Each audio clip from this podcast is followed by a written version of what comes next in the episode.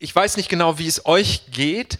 Also ich liebe Geschichten mit einem Happy End.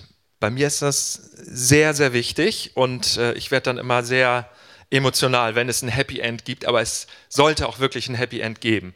Filme, Bücher, Geschichten, die ich höre. Ich mache mal eine kleine Kostprobe, habe mal drei Geschichten mitgebracht aus drei Filmen. Ihr könnt ja mal gucken, ob ihr es wiedererkennt. Ratet doch mal bitte. Das sind immer so Szenen ziemlich am Ende der Geschichte. Ist zu bekannt, ne? Oder was ist es? Ja. Wer ist es? Wer weiß es? Wie heißt die Geschichte? Herr der Ringe, genau. Diese Szene steht am Ende eines unglaublich langen Weges, des Ringens, des Kämpfens, des Aushaltens, der Freundschaft, der Treue, der Gefahren, der Ängste, der Verzweiflung. Und am Ende schließlich dieser kleine Hobbit, dieser halb so große wie unser eins, der hat dann diesen Schicksalsring und führt ihn seiner Bestimmung zu und rettet damit so, so, sozusagen die Welt, rettet damit Mitteler, äh, Mittelerde, in der das Ganze spielt. Was ist das hier? Etwas aktueller? Yes, Star Wars, den habe ich jetzt diese Woche erst gesehen. Ich wusste gar nicht, dass der so gut ist. Der ist von 2015. Und das ist die Schlussszene, die hat mich auch gepackt. Also der ganze Film hat mich gepackt. Ich fand den viel besser, als ich eigentlich gedacht hätte. Also das ist Ray und das ist so die Titelheldin, die sich erst herauskristallisiert im Laufe des Films. Und sie überreicht das legendäre Lichtschwert an Luke Skywalker. Jetzt habe ich gespoilert, wer ihn noch nicht geguckt hat. Schnell weitermachen dritte, dritte, dritte Geschichte. Das ist vielleicht etwas unbekannter, sehr aktuell aus dem letzten Jahr. Ein, eine Geschichte, eine, ein Film äh, geschaffen oder produziert und ähm, gemacht von Christopher Nolan. Hat den jemand gesehen? Weiß jemand, von welchem Film der ist, diese Abschlussszene? Das ist also von Dunkirk äh, oder Dünkirchen auf Deutsch gesagt, handelt von einer Begebenheit im Zweiten Weltkrieg 1942, als Hunderttausende von britischen ähm, Soldaten gerettet worden sind aus der Normandie, die dort festsaßen und dann von einfachen Fischerbooten abgeholt worden sind aus England. Und das ist ein dieser Boote, die einfach aus England rübergesetzt haben unter Lebensgefahr, um Menschen zu retten, die eingekesselt waren. Und es ist eine sehr, sehr bewegende Geschichte, weil wirklich tatsächlich Hunderttausende gerettet worden sind. Einfach nur aufgrund dieses Einsatzes von den Fischern oder von den Menschen, die aus der Südküste von England hier rübergefahren gekommen sind.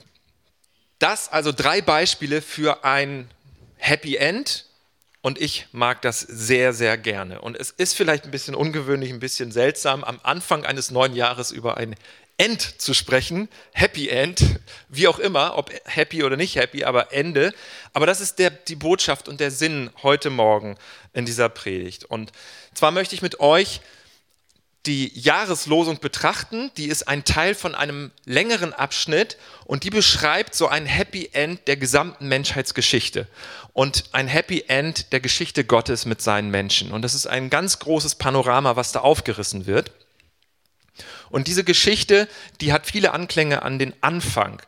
Also es verläuft so U-förmig, wenn man sich das vorstellt. Es verläuft nicht linear, die Geschichte Gottes, dass man einen Anfang hat und dann geht es immer bergauf und dann wird es immer besser und dann ist man irgendwann da. Oder es, manche denken auch linear umgekehrt, es fängt gut an und geht immer weiter bergab, wird immer schlimmer und es wird noch immer schlimmer und naja, früher war es vielleicht noch ein bisschen besser, jetzt ist es schon schlimmer und es wird noch schlimmer.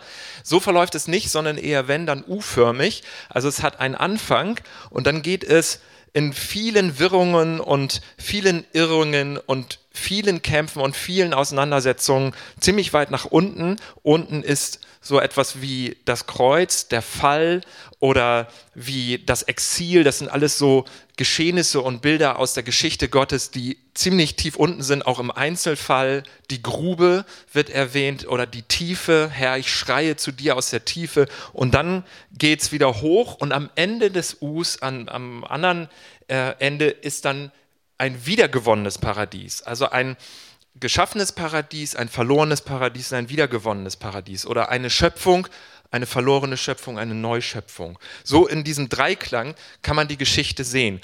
Und da gibt es verschiedene Möglichkeiten, damit umzugehen. Und zwar denke ich so, eine Möglichkeit ist zu sagen, okay, es wird einmal ein Happy End geben. Für uns alle. Es wird einmal ein Happy End geben oder genauer gesagt für die Menschen, die in dieser Geschichte mit drin sind, die das bejahen, die sich darauf einlassen, die in diesem Jesus-Geschichtenzug drin sind. Es wird ein Happy End geben. Okay, aber erst dann, wenn Christus wiederkommt. Es hängt also damit zusammen, dass Christus wiederkommt und dann wird es ein Happy End geben, ein wiedergewonnenes Paradies. Das ist natürlich nicht falsch und ist auch was Wahres dran. Die Gefahr ist nur, das Problem ist, dass die Frage ist, was hat dieses Happy End und was hat diese Vorstellung vom Paradies, vom wiedergewonnenen Paradies mit jetzt zu tun und mit hier zu tun? Wozu ist das da? Die zweite Möglichkeit wäre, dass man sagt, okay, wir haben so einen Ausblick auf ein Happy End und wir arbeiten darauf zu, jetzt 2018 vielleicht noch ein bisschen engagierter als 2017. Wir reißen uns am, am Riemen, wir geben alles rein, wir gehen Schritte, wir tun etwas im Namen von Jesus und wir versuchen, sein Reich hier zu fördern. Oder nicht fromm ausgedrückt, wir versuchen, die Gesellschaft menschlicher zu machen, gerechter zu machen. Wir engagieren uns gesellschaftlich, politisch. Wir versuchen hier in unserer Stadt, wir versuchen in Deutschland, wir versuchen hier eine heilere, gerechtere Gesellschaft aufzubauen. Und da ist wieder die Gefahr, dass man sagt, okay, wir tun es, aber man, man streicht Christus aus der Rechnung und man radiert das aus. Und beide Varianten sind in der Geschichte gegangen worden. Die eine Variante, es passiert erst dann ein Happy End, es wird erst dann eine gerechte Welt geben, eine heile Welt geben, wenn Christus wiederkommt, gab es und gibt es auch heute noch. Und das bedeutet, die Gefahr ist dann, dass man sagt, okay, wir können eigentlich nicht viel tun und wir tun eigentlich auch nicht viel und wir lassen uns auch nicht wirklich ein auf die gesellschaftlichen äh, Situationen, auf die, auf die Zustände, auf die Situationen. Wir müssen einfach abwarten. Wir können eigentlich auch nicht viel tun. Es ist so deterministisch gedacht. Also es lähmt ein im Jetzt. Man hofft und wartet auf die Zukunft. Das ist die Gefahr dabei. Und beim anderen ist die Gefahr, dass man aktivistisch wird, dass man sich engagiert, dass man etwas tut. Aber viele dieser Versuche sind auch sehr, sehr schief gegangen im Laufe der Geschichte. Und äh, wenn man gedacht hat, wir können es jetzt so machen, indem wir uns einmischen, indem wir Widerstand leisten, indem wir gerechte Zustände schaffen. Mit diesen beiden Varianten, wie man damit umgeht, lass uns mal ein paar Verse lesen. Das sind nicht nur ein paar, das sind relativ viele Verse. Die sind etwas komprimiert und etwas übersprungen, aber das ist aus den beiden letzten Kapiteln der Bibel. Das ist also das Ende sozusagen der Geschichte, wie sie uns Gott durch die schriftliche Form hinterlassen hat. Ja, und das lass uns mal lesen. Dann sah ich einen neuen Himmel und eine neue Erde. Denn der erste Himmel und die erste Erde sind verschwunden. Und das Meer ist nicht mehr da. Ich sah, wie die heilige Stadt, das neue Jerusalem, von Gott aus dem Himmel herabkam. Sie war festlich geschmückt wie eine Braut für ihren Bräutigam. Und vom Thron her hörte ich eine starke Stimme rufen, dies ist die Wohnstätte Gottes bei den Menschen. Er wird bei ihnen wohnen und sie werden seine Völker sein. Gott selbst wird als ihr Gott bei ihnen sein. Er wird alle ihre Tränen abwischen. Es wird keinen Tod mehr geben und keine Traurigkeit, keine Klage und keine Quälerei mehr. Was einmal war, ist für immer vorbei. Und der auf dem Thron saß, sprach, siehe, ich mache alles neu. Und er spricht, schreibe, denn diese Worte sind wahrhaftig und gewiss. Und er sprach zu mir, es ist geschehen, ich bin das A und das O, der Anfang und das Ende. Ich will dem Durstigen geben von der Quelle des lebendigen Wassers umsonst. Wer überwindet, der wird dies ererben, und ich werde sein Gott sein, und er wird mein Kind sein. Ein Engel sagte zu mir, komm, ich werde dir die Braut zeigen, die Frau des Lammes. Er trug mich auf die Spitze eines sehr hohen Berges. Er zeigte mir die heilige Stadt Jerusalem, die von Gott aus dem Himmel herabkam. Sie strahlte die Herrlichkeit Gottes aus und glänzte wie ein kostbarer Stein, wie ein kristallklarer Jaspis. Nach jeder Himmelsrichtung befanden sich drei Tore, nach Osten, nach Norden, nach Süden und nach Westen. Die Stadtmauer war auf zwölf Grundsteinen errichtet, auf denen die Namen der zwölf Apostel des Lammes standen. Und ich sah keinen Tempel darin, denn der Herr, der allmächtige Gott ist ihr Tempel, er und das Lamm. Und die Stadt bedarf keiner Sonne noch des Mondes, dass sie ihr scheinen, denn die Herrlichkeit Gottes erleuchtet sie und ihre Leuchte ist das Lamm. Und die Völker werden wandeln in ihrem Licht und die Könige auf Erden werden ihre Herrlichkeit in sie bringen. Und ihre Tore werden nicht verschlossen am Tage, denn da wird keine Nacht sein. Und man wird die Herrlichkeit und die Ehre der Völker in sie bringen, und nichts Unreines wird hineinkommen. Und er zeigte mir einen Strom lebendigen Wassers, klar wie Kristall, der ausgeht von dem Thron Gottes und des Lammes. Mitten auf ihrer Straße und auf beiden Seiten des Stromes Bäume des Lebens. Die tragen zwölfmal Früchte, jeden Monat bringen sie ihre Frucht, und die Blätter der Bäume dienen zur Heilung der Völker. Und es wird nichts Verfluchtes mehr sein. Und der Thron Gottes und des Lammes wird in der Stadt sein, und seine Knechte werden ihm dienen und sein Angesicht sehen, und sein Name wird an ihren Stirnen sein. Und es wird keine Nacht mehr sein, und sie bedürfen nicht des Lichts einer Lampe und nicht des Lichts der Sonne, denn Gott, der Herr, wird über ihnen leuchten, und sie werden regieren von Ewigkeit zu Ewigkeit.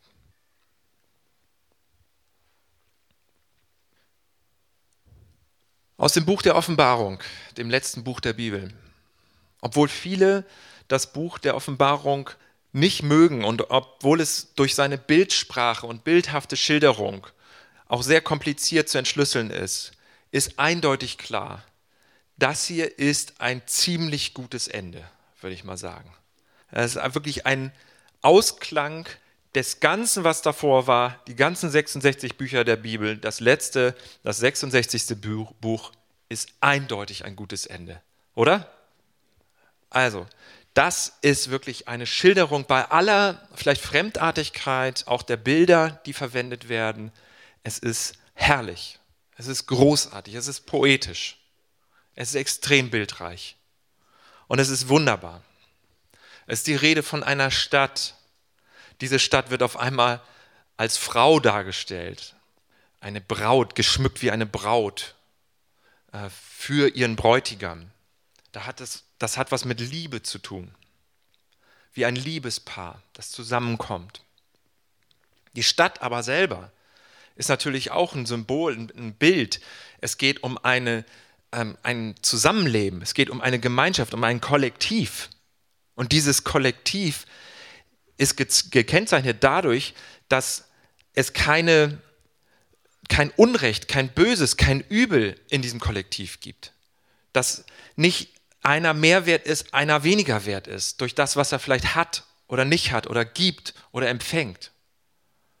Diese Stadt, die hat ein, ein heiles, ein gerechtes Zusammenleben als Kennzeichen. All das sehen wir hier und dieser Ausklang, diese Schlussfolgerung, dieses Fazit der gesamten Bibel, das möchte ich heute Morgen so vor uns hinstellen und möchte dich dann fragen, was machst du damit? Was machen wir damit? Was machen wir mit diesem Fazit? Was machen wir mit diesem Paradies, was hier geschildert wird? Und vielleicht ist das eine komische Frage. Vielleicht denkst du, Paradies, wozu? Wieso stellt man überhaupt so eine Frage? Man könnte ja sagen, ja, das wird eben so geschildert, so ist es eben ja, wir, wir sind jetzt hier und irgendwann mal wird es dann so sein. Das wäre wieder diese erste Variante, wie man damit umgeht, dass man sagt, naja, es ist eben so. Ich möchte aber bewusst die Frage stellen, Paradies wozu? Wozu empfängt Johannes diese Schau? Wo, wozu hat er dieses Bild bekommen? Wozu hat er diese Vision? Wozu hat er das aufgeschrieben und wozu hat er das den Gemeinden in Kleinasien im ersten Jahrhundert zugesandt als Brief? Die Offenbarung ist auch ein Brief. Wozu ist dieses Bild? Wozu ist das Paradies? Und ich glaube, es dient zu mehr als nur dazu zu sagen, naja, so ist es halt. So wird es halt sein. Sonst hätte Johannes das nicht als Brief geschrieben. Zu ganz bestimmten Menschen. Und sonst hätten wir das jetzt nicht überliefert bekommen in der Bibel als Teil der Geschichte Gottes mit uns. Nochmal, es gibt die Möglichkeit, damit so umzugehen, dass man sagt, es gibt uns Trost. Und das ist für mich sehr wichtig. Trost und Hoffnung in den ganzen Irrungen und Wirrungen meines Lebens. Und nicht nur meines, sondern der Welt.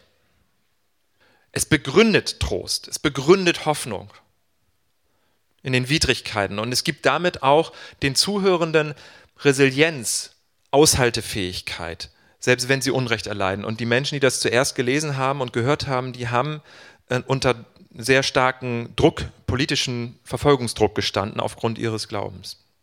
Das war wichtig für sie und das ist wichtig für mich und das ist wichtig für uns. Und das ist ein großer Vorteil, das so zu, aufzunehmen und so damit umzugehen, dass es einem die Hoffnung begründet, die man hat. Die Gefahr ist dabei, dass es ein Opferdenken festzementiert. Die Gefahr ist, dass es zur Passivität anstiftet. Die Gefahr ist dabei, dass man sich aus politischen und gesellschaftlichen Prozessen heraushält. Die Gefahr ist, durch den Blick in die Zukunft, ja so ist es halt und so wird es halt, dass man dadurch gelähmt wird zum Tun des Guten hier, jetzt. Wie gesagt, nicht falsch und wichtig für mich, wichtig für die Zuhörenden, wichtig für uns, wichtig für dich. Deine Hoffnung, dein Trost auf ein Happy End ist begründet, ist biblisch verankert. Und Jesus kommt wieder und Jesus gewinnt und Jesus macht Heil und Jesus macht, richtet das wieder auf, was kaputt ist. Die zweite Möglichkeit nochmal, ich umkreise das nochmal so ein bisschen, die, die Vorteile, wie man damit umgeht und die Gefährdung es könnte auch sein, dass es dazu dient, so eine Paradiesvorstellung, so ein Bild zur Relativierung der jetzigen Lebensumstände. Es könnte auch dazu beitragen, dass man sagt, okay, es ist halt einfach mühevoll, hier auf dieser Erde zu leben. Es ist halt einfach schwierig, ja, aber der Vorteil ist, es ist nur vorübergehend. Tatsächlich eine gute Art, damit umzugehen. Dass man sagt, ich, ich bin einfach dankbar für das, was ist, auch wenn es schwierig ist, weil es wird nicht immer so sein. Es wird auch mal vorübergehen.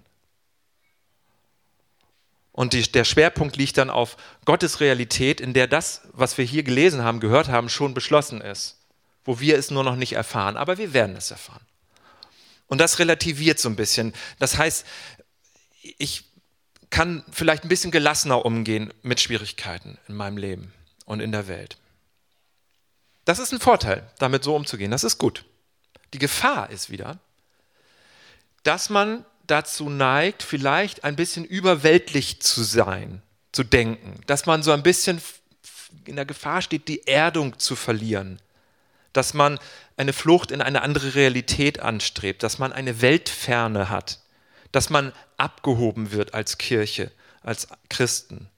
Und dass man vielleicht blinde Flecken hat im Zusammenleben, in der Gesellschaft oder bei sich selber im eigenen Leben und dass man eine Tendenz hat, vielleicht sich nicht so solidarisch zu zeigen mit den jetzigen Leidenden und mit den jetzigen Menschen, die äh, unterdrückt werden oder auch mit vielleicht eigene blinde Flecken hat in der Hinsicht, dass man ähm, sich, sich immer so ein bisschen auf Abstand hält. Ja? Also, dass man relativiert die jetzigen Situationen. So könnte man auch damit umgehen. Und all das ist auch geschehen in der Christenheit. Alles ist in der Kirchengeschichte auch vorgekommen. Und ich weiß nicht, ob du schon mal jemand getroffen hast, der gesagt hat, also ich gehe nicht in die Kirche, weil die sind mir alle irgendwie zu authentisch und zu echt oder so. Hast schon mal jemand erlebt? Das ist mir alles zu echt hier. In der Zellgemeinde dort, die Leute, oh nee, die sind so authentisch und so echt, da komme ich nicht ja, Zellgemeinde kann ja, also äh, nehmen wir mal lieber ein allgemeines Beispiel, weil hier kann es vielleicht wirklich passieren, ich weiß es nicht. Keine Ahnung, ich habe es noch nie erlebt. Also das heißt, meistens ist es eher so, Leute sagen, die Leute sind vielleicht ein bisschen zu abgehoben oder so. Oder die sind vielleicht ein bisschen zu überweltlich oder so. Ähm, oder die sind einfach fern von der Realität. Und das ist die Gefahr dabei. Das ist die Gefahr. Also wir können das so echt und so authentisch und so irdisch, wie es nur geht, auslegen und verstehen. Denn es ist nicht nur eine Hoffnung, die begründet wird, sondern es ist auch eine Gegenwart, die bestimmt wird durch dieses Bild. Das ist das, was ich heute Morgen ganz deutlich in den Raum stellen möchte und in die Mitte stellen möchte. Dass deine Gegenwart, meine Gegenwart durch dieses Bild bestimmt werden möchte. Dass wir die Offenbarung als Brief, als Teil der Schrift, als eine Aussage, als eine Prägung unseres Jetzt lesen. Nicht darüber, wie es sein wird, ganz sicher in der Zukunft, eine Vorhersage. Nein, sondern dass es ein offenes Ende ist, es eine offene Zukunft ist. Nicht automatisch festgelegt programmiert wie ein Computerprogramm, wird es automatisch maschinenhaft so sein, wie wir das hier gelesen haben, sondern es möchte deine Gegenwart, meine Gegenwart jetzt bestimmen. Darüber möchte ich gerne auf diesen Fokus möchte ich gerne ähm, setzen. Das sieht man an der Stadt. Es ist doch für, immer wieder faszinierend für mich, wenn wir nochmal zurückgehen, dass in Vers 2 Johannes sagt, ich sah, wie die heilige Stadt, das neue Jerusalem, von Gott aus dem Himmel herabkam. Also es gibt ja lauter Theorien auch für die, für die Zukunft und für die Geschichte Gottes mit seinen Menschen. Da wird von tausendjährigem Reich, von Entrückung und von allem Möglichen geredet, aber hier ist keine Entrückung. Also hier wird nicht ein Einzelner in den Himmel entrückt, sondern hier wird, wenn überhaupt, wird eine Stadt auf die Erde entrückt, herunter entrückt. Ich weiß gar nicht, das kann man gar nicht sagen. Also gerückt eher. Die Stadt Gottes wird hierher gerückt. Nicht ein Einzelner wird in den Himmel entrückt. Das ist ein Unterschied in der Betrachtungsweise. Und das leitet mich dazu, dieses Bild von der Stadt, von der heiligen Stadt, das heißt eine heile Stadt, in der nichts Unreines mehr ist, in der nichts äh, Niederdrückendes, Beschämendes für Menschen mehr passiert. Diese Stadt kommt hier runter aus der Dimension Gottes, wird runtergerückt, entrückt. Das bringt mich dazu zu sagen, ich möchte gerne, dass diese Gegenwart mich bestimmt und uns bestimmt. Ich möchte gerne, dass wir nicht äh, so uns hinsetzen und sagen, ja, es ist halt so, sondern das ist das, wonach ich mich ausrichten möchte. In diese Richtung möchte ich leben. In diese Richtung möchte ich denken. In diese Richtung möchte ich beten. Jetzt schon. Meine Gegenwart soll bestimmt werden von diesem Bild. Und das hat mit Liebe zu tun. Es ist ja in einem Satz die heilige Stadt, das neue Jerusalem von Gott aus dem Himmel, aus seiner Dimension, die wir so jetzt nicht wahrnehmen. Sie war festlich geschmückt wie eine Braut für ihren Bräutigam. Da haben die ersten Leser auch gar keine Probleme mit gehabt, mit diesem Bildwechsel. Auf einmal ist es eine Braut. Das macht gar nichts. Das ist richtig spielerisch. Aber es hat natürlich mit Liebe zu tun. Und die Außenseite von Liebe, so wie Martin Luther King sagte, die Außenseite von Liebe, die gesellschaftspolitische Seite von Liebe ist Solidarität. Das heißt, es ist eine erneuerte Menschheit. Es ist ein vollendet gerechtes Gemeinwesen eine heilige Stadt, in der Menschen ihr Leben führen in der unmittelbaren, ewigen Gegenwart und Herrlichkeit Gottes, die so strahlt, dass noch nicht mal eine Beleuchtung nötig ist. Also diese Stadt, das ist das erste Bild, was ich uns mitgeben möchte, worauf ich deine Aufmerksamkeit lenken möchte. Das möchte unsere Gegenwart bestimmen. Diese herunterkommende Stadt.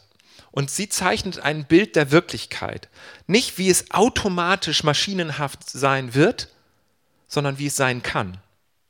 Und wie es jetzt schon sein kann. Nicht in der Vollendung, aber als Orientierungsrahmen. Als Bild, nach dem wir uns ausrichten. Es gibt eine Gegenstadt, einen Gegenentwurf in der Offenbarung. Das ist ein guter Auslegungsschlüssel. Es gibt eine Stadt, die wird Babylon genannt. Das ist nicht die wirklich örtliche Stadt Babylon, sondern das ist auch wieder ein Symbol. Und da herrscht Chaos und Gewalt. Johannes lernt auch diese Stadt kennen. Sie wird ihm vor Augen geführt. Es ist Gewalt, es ist Unrecht, es ist ein Kreislauf von Rache und von ähm, Erniedrigung von Menschen, die Qualen leiden, weil sie unterdrückt werden und weil beherrschende Mächte sie niederdrücken. In Form von Menschen und dahinterstehende spirituelle Mächte. Babylon, eine Chaos- und Gewaltstadt. Ja, es ist der absolute, das, das absolute Gegenteil, diese Chaos- und Gewaltstadt gegen diese Stadt. Das absolute Gegenteil. Hier herrschen Heilung und Anbetung. Und Johannes, der sieht das und er wacht auf hinein in diese Realität. Es ist wie ein weiteres Aufwachen. Du bist heute Morgen aufgewacht, nehme ich an, sonst wärst du vermutlich nicht hier. Aber man kommt ja aus dem Schlaf und man wacht auf, aber manchmal ist es ja so ein Zwischenzustand. Da wird man noch von der, also wird man von der Wachrealität schon beeinflusst, aber man träumt auch noch so halb. Und die Träume werden beeinflusst. Zum Beispiel, wenn man Pech hat, das Klingeln des Weckers wird einfach in Traum eingebaut. Und ist meinetwegen im Traum eine Alarmglocke. Ja, oder Pausengong in der Schule, wenn man Pech hat. Man träumt einfach weiter. Der, der Traum hat den Wecker eingebaut in den Traum. Es ist total faszinierend, nur der Nachteil ist, man wacht nicht auf, man ist nicht richtig wach. Ja? Und es ist so wie ein noch weiteres Aufwachen. Es ist nicht ein, ein Abgehobensein, sondern es ist ein noch größeres Aufwachen in eine wirklichere Realität, die uns verborgen ist. Gott schlüsselt die hier auf. Die ganze Offenbarung ist eine Aufschlüsselung, ist eine Enthüllung. Das heißt, das Wort auf Deutsch übersetzt heißt Apokalypse Enthüllung. Es wird enthüllt etwas, was uns verborgen ist. Und das ist eine Realität, die wahrhaftiger ist als die Realität von Babylon mit Chaos und Gewalt. Es gibt so etwas, was uns verborgen ist und wir werden hier mit reingenommen in dieses Aufwachen, in diese Realität, die Gott in seiner Dimension schon verwirklicht hat, die bloß aus unserer Zeitperspektive noch nicht vollendet ist. Kleiner Test mal zwischendurch. Hat jemand eigentlich festgestellt, ähm, wo die Jahreslosung drin vorkommt, falls jemand das schon, diese Jahreslosung schon gelesen hat oder gesehen hat? Hat jemand sie gefunden? Kennt jemand sie? Hat jemand sie schon in diesem Jahr wahrgenommen? Jahreslosung ist immer so ein Bibelvers als Motto für das Jahr. Vers 6, ja, Genau. Und er sprach zu mir, es ist geschehen. Also so fängt die Jahreslosung an. Ich bin das A und das O, der Anfang und das Ende. Ich will dem Durstigen geben von der Quelle des lebendigen Wassers umsonst. Also Bestimmung deiner und meiner Gegenwart durch dieses Bild vom Paradies. Es ist geschehen. Bei Gott ist es schon geschehen, nur aus unserer Perspektive erleben wir das noch nicht in der Vollendung. Aber es ist unser Orientierungsrahmen. Das zweite, ne, neben der Stadt, was ich, worauf ich aufmerksam machen möchte, ist, dass ständig ein bestimmtes Tier erwähnt wird. Das Lamm, genau. Also es kommt immer mal wieder vor, hier zum Beispiel, und die Stadt bedarf keiner Sonne noch des Mondes, dass sie ihr scheinen, denn die Herrlichkeit Gottes erleuchtet sie und ihre Leuchte ist das Lamm. Warum ein Lamm? Also es spielt in der ganzen Offenbarung eine ganz große Rolle. Das Lamm steht im Mittelpunkt, im Zentrum des Weltgeschehens und hat die Macht, äh, Entscheidungen zu fällen, die kein anderer fällen kann. Nur das Lamm kann gewisse Abläufe in Gang bringen, Siegel brechen. Das kann, konnte kein anderer. Und wenn das Lamm aktiv wird und wenn das Lamm etwas tut, dann herrscht Schweigen sogar im Himmel. Weil das Lamm eine so großartige Bedeutung hat in der Offenbarung. Warum eigentlich Lamm? Es gibt auch andere Stellen in der Bibel, wo ein Lamm vorkommt. In der Exodus-Tradition wird ein Lamm geschlachtet als Zeichen der Befreiung Gottes aus der Sklaverei. Ähm, Johannes sagt, als er Jesus zum ersten Mal sieht, der Täufer Johannes sagt, siehe das Lamm Gottes, das hinwegträgt der Sünde der Welt. Da ist ein Bezug dazu. Und das Lamm in der Offenbarung wird vorgestellt in Kapitel 4 als eins, das aussieht, als sei es geschlachtet. Ein geschlachtetes Lamm, aber es steht, es handelt, es spricht, es bricht Siegel. Es sieht aus wie geschlachtet, als wäre es tot, aber es ist anscheinend nicht tot. Total faszinierend, total geheimnisvoll. Und das ist ein weiteres Bild neben der Stadt, was unsere Gegenwart bestimmen möchte. Das Lamm weist direkt auf Jesus, den irdischen Jesus zurück. Es weist direkt darauf hin, wie hat sich Jesus verhalten? Was ist mit Jesus gewesen? Wie ist seine Art gewesen? Und äh, man hat nicht ein Schaf genommen, sondern das Wort für Lamm, weil Schaf ist ja auch manchmal noch ein bisschen größer und ein Schaf kann ja auch, ich, ich kenne mich nicht so gut aus, aber ich vermute mal, dass Mütterschafe, wenn man sie ein bisschen zu sehr an ihre Jungen kommt, dass die auch so ein bisschen manchmal so ein bisschen grummelig werden können und auch mal austeilen können. Sie haben jetzt keine Reißzähne, ja, und sie haben auch, soweit ich weiß, jetzt sonst nicht besondere Waffen an Bord. Aber ich könnte mir schon vorstellen, dass sie sich etwas, ähm, ja, dann auch verteidigen. Aber ein Lamm, da ist eigentlich, ein Lamm kann eigentlich, macht eigentlich gar nichts, ist, ist überhaupt nicht gewalttätig. Und deswegen die, die Friedensart von Jesus leuchtet hier durch. Deswegen das Lamm. Nicht nur die Friedensart. Es, das ist so ein Geheimnis, das ist so tief, das ist so viel, das, da könnte man ganz lange drüber nachdenken. Es ist natürlich auch die Lebenshingabe von Jesus, die mit enthalten ist in dem Bild Lamm. Lebenshingabe, Friedensart, Gewaltfreiheit. Aber auch als Opfer. Es, es gibt auch diese, diesen Strang, es gibt ein Opfer im Sinne von, es wurde ein Lamm geopfert, das eine Kluft überbrückt hat. Auch das ist darin enthalten. Also dieses Bild vom Lamm möchte in diesem Jahr deine Gegenwart bestimmen. Die herunterkommende Stadt, das Bild vom Lamm und das letzte, die Heilung der Völker. Und die Völker werden wandeln in ihrem Licht und die Könige auf Erden werden ihre Herrlichkeit in sie bringen und ihre Tore werden nicht verschlossen am Tage. Und die Völker werden ihre Ehre hineinbringen. Und schließlich hier, es gibt zwei Bäume und an diese Bäume tragen eine Frucht, die Bäume des Lebens, der Baum des Lebens, der früher im ersten Paradies stand, und sie dienen zur Heilung der Völker. Also sehr, sehr erstaunlich. Es gibt Hoffnung für jeden, es gibt Hoffnung für jede. Ganze Völker werden geheilt. Und die Könige stehen eigentlich für einen Begriff, in der Bibel, die oftmals Gott entgegenstanden, zum Beispiel der König Ägyptens, der Pharao, zum Beispiel der König Babylons, Nebukadnezars, der König Assyriens. Viele Könige haben sich gegen Gott und sein Volk gewandt. Sie werden ihre Herrlichkeit in sie bringen. Also Gott gibt selbst solche Gegenmächte, menschliche Gegenmächte, gibt er nicht auf. Könige werden ihre Herrlichkeit, ihren Reichtum in die Stadt bringen.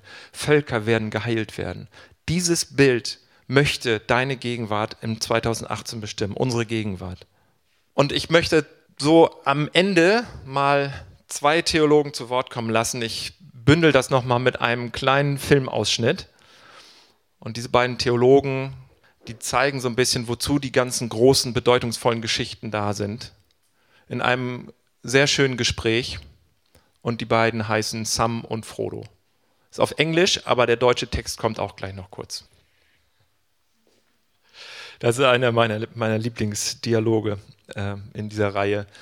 Und äh, damit möchte ich überleiten zum Abendmahl, zum, zum Friedensmahl. Besser kann man es nicht sagen.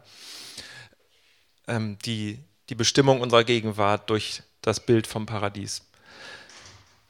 Wir laden ein, mitzu machen, aufzustehen gleich, jetzt nicht, sondern gleich. Marc wird das gleich noch weiter erklären, wie das abläuft. Und das aber als Antwort zu verstehen, als Reaktion zu verstehen, zu sagen, ja, ich möchte auch mein Jetzt bestimmen lassen von diesem Bild.